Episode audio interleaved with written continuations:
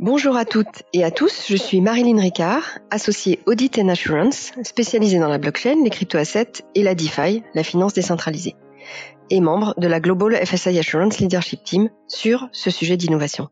J'ai donc le plaisir aujourd'hui de vous présenter la tendance intitulée Blockchain, prête pour le business.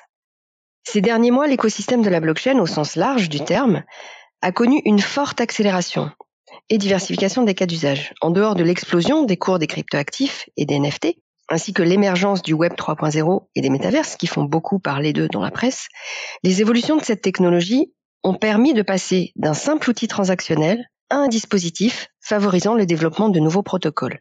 L'impact sur le monde financier, et ce quel que soit le secteur d'activité, est double. Création de nouveaux schémas financiers et création de nouveaux acteurs spécialisés qui appuient leur business model sur cette technologie et ses actifs numériques et qui imaginent des modèles commerciaux passionnants. La modification de perception est notamment constatée au sein des entreprises. En effet, les plateformes blockchain et DLT ont franchi le creux de la désillusion de la Gartner Hype Cycle et sont en bonne voie pour engendrer de réels gains de productivité. Celles-ci changent fondamentalement la nature des activités commerciales au-delà des frontières organisationnelles et aide les entreprises à réimaginer la façon dont elles créent et gèrent l'identité, les données, leur marque, la provenance, les certifications professionnelles, les droits d'auteur et d'autres actifs tangibles et numériques. Les progrès techniques et le développement de cadres réglementaires, la directive européenne MICA au sein de l'Union européenne par exemple ou DORA, et ceci en particulier concernant les réseaux privés, contribuent à l'adoption de cette technologie par les entreprises. Enfin, Dernier signal d'ancrage de la blockchain en mode production, c'est-à-dire dans le monde réel, c'est l'audit.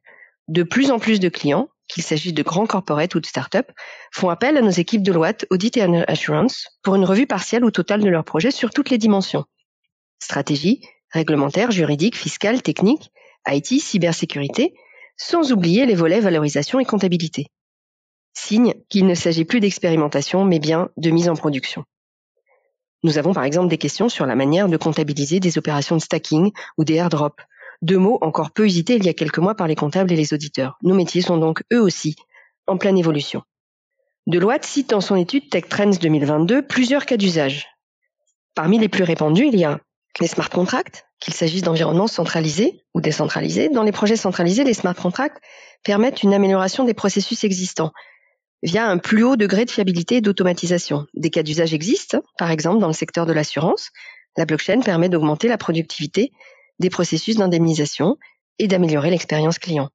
L'explosion des smart contracts est également liée au développement de projets financiers décentralisés, la DeFi et Web 3.0. Malgré les freins au développement de ces applications, une barrière technique, parfois pour les utilisateurs, risque cybersécurité, faiblesse potentielle des procédures de KYC, eh bien, ces cas d'usage décentralisés se démultiplient, et ce, dans la plupart des activités financières, prêt et emprunt, services d'assurance, places financières décentralisées. Deuxième exemple, la supply chain. La blockchain permet une plus grande transparence dans de nombreux secteurs, agroalimentaire, transport de marchandises, produits de luxe.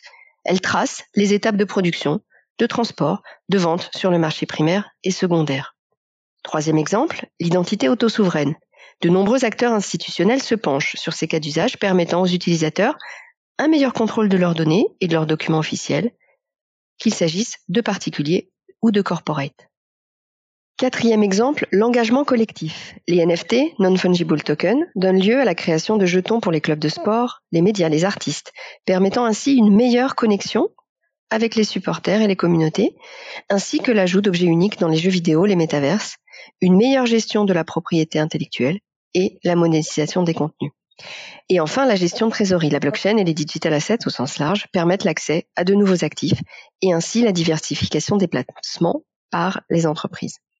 La multitude des cas d'usage, leur vitesse de développement et la valeur générée montrent bien que les enjeux relatifs à la blockchain sont maintenant compris par la majorité des institutionnels dans notre survey de Deloitte, basé sur un sondage mené en 2021 auprès de plus de 1200 exécutifs, tous secteurs confondus, indique que 55% des répondants considèrent la blockchain comme étant une de leurs cinq principales priorités stratégiques.